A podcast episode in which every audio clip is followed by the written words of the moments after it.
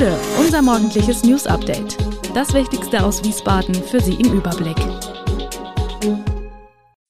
Guten Morgen aus Wiesbaden an diesem 6. Juli.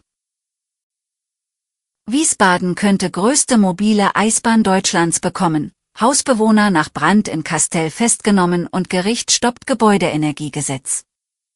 Das und mehr hören Sie heute im Podcast. Die Sporthilfe Wiesbaden hat große Pläne für den diesjährigen Kindersternschnuppenmarkt auf dem Luisenplatz bekundet. Wie bereits in den vergangenen Wintern soll auf dem Bowl Green eine Schlittschuhbahn aufgebaut werden. In diesem Jahr allerdings in deutlich größerem Format. Mit einer Fläche von mehr als 2500 Quadratmetern könnte dort ab dem 23. November die größte mobile Eisbahn Deutschlands entstehen. Die Fläche soll täglich von 12 bis 22 Uhr geöffnet und vormittags für Schulklassen kostenfrei nutzbar sein. Auf dem Kurhausvorplatz ist zudem ein großes gastronomisches Angebot geplant. Durch besondere Technik sollen die Energiekosten gering gehalten werden. Auch wenn sich der Wirtschaftsausschuss ungewöhnlich einig in seiner Zustimmung zeigt, muss zunächst mit den derzeitigen Vertragspartnern eine gemeinsame Lösung ausgehandelt werden. Am 13. Juli soll die Stadtverordnetenversammlung eine Entscheidung fällen. Die Türen der Galeria-Filiale in der Kirchgasse in Wiesbaden sind seit zwei Wochen geschlossen. Wie geht es hier nun weiter? Architekt Dirk Hoger, Spezialist für die Umwandlung von Gebäuden, hat sich dazu nun Gedanken gemacht.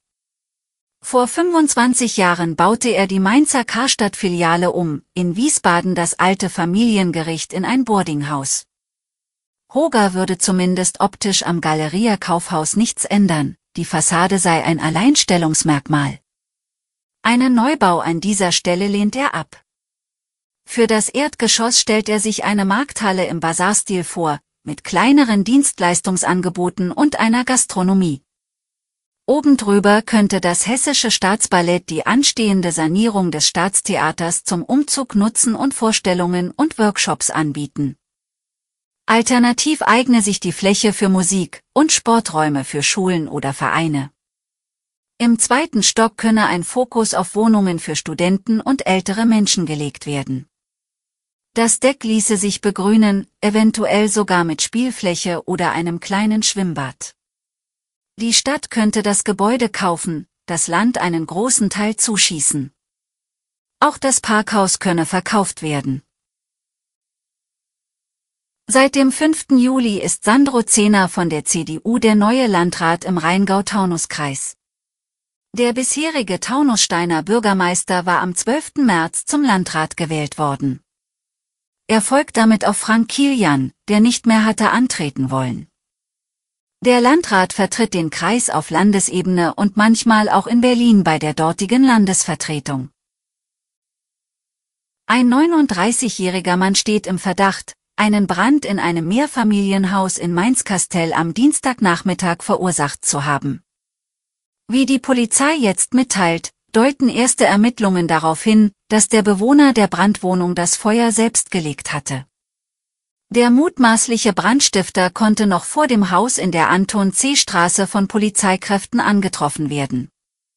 Er habe bei seiner anschließenden Festnahme Widerstand geleistet.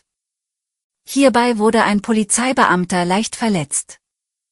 Der 39-Jährige wurde zunächst zu einer Polizeidienststelle gebracht und anschließend laut Polizeimeldung zur Überprüfung seines Gesundheitszustandes einer Fachklinik überstellt.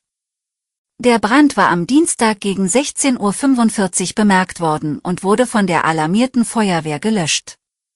Verletzte gab es nicht. Ab kommenden Schuljahr sollen die Regeln für die Bundesjugendspiele zumindest für die Grundschulen etwas lockerer werden. Statt des bisherigen Wettkampfes soll es ab 2023-2024 für die Klassen 1 bis 4 in den Disziplinen Leichtathletik und Schwimmen verpflichtend Wettbewerbe geben. Das heißt, nicht mehr so sehr der leistungsorientierte Wettkampfgedanke soll dann im Mittelpunkt stehen, sondern eher die sportliche Betätigung an sich. Beim Geräteturnen können die Schulen dagegen auch weiterhin zwischen Wettbewerben und Wettkämpfen wählen. Durch das neue Format werde es möglich, die individuellen Fähigkeiten der Kinder stärker in den Mittelpunkt zu rücken und damit auch bewusster zu fördern, lobt etwa der Landessportbund Hessen das Konzept. Gerade Kinder mit weniger ausgeprägten sportlichen Fähigkeiten würden von der Neuausrichtung profitieren. Erinnern Sie sich noch an den Streik der Lkw-Fahrer auf der Raststätte Gräfenhausen an der A5? Die Fahrer klagten über miserable Arbeitsbedingungen und ausgebliebenen Lohn.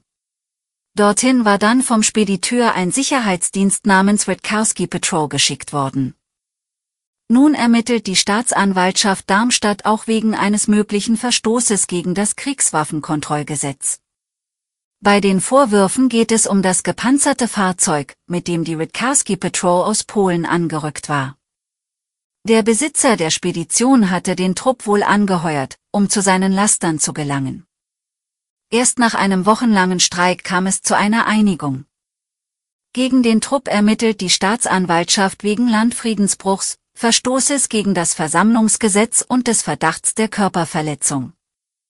Zudem prüft nun eben die Staatsanwaltschaft, ob es sich bei dem Fahrzeug um eine Kriegswaffe handelt, die illegal eingeführt wurde. Das Bundesverfassungsgericht hat die für Freitag geplante Verabschiedung des umstrittenen Heizungsgesetzes im Bundestag in einem Eilverfahren gestoppt. Die zweite und dritte Lesung dürfe nicht in der laufenden Sitzungswoche durchgeführt werden, teilte das höchste deutsche Gericht in Karlsruhe am Mittwoch mit. Der CDU-Bundestagsabgeordnete Thomas Heilmann hatte einen Antrag auf eine einstweilige Anordnung gestellt. Diese sollte dem Bundestag die abschließende Beratung und Abstimmung über das Gesetz untersagen, wenn der Gesetzentwurf den Abgeordneten nicht mindestens 14 Tage vorher schriftlich vorliegt. Alle Infos zu diesen Themen und noch viel mehr finden Sie stets aktuell auf www.wiesbadener-kurier.de. Gude Wiesbaden ist eine Produktion der VRM von Allgemeiner Zeitung, Wiesbadener Kurier, Echo Online und Mittelhessen.de. Redaktion und Produktion die NewsmanagerInnen der VRM. Ihr erreicht uns per Mail an audio.vrm.de.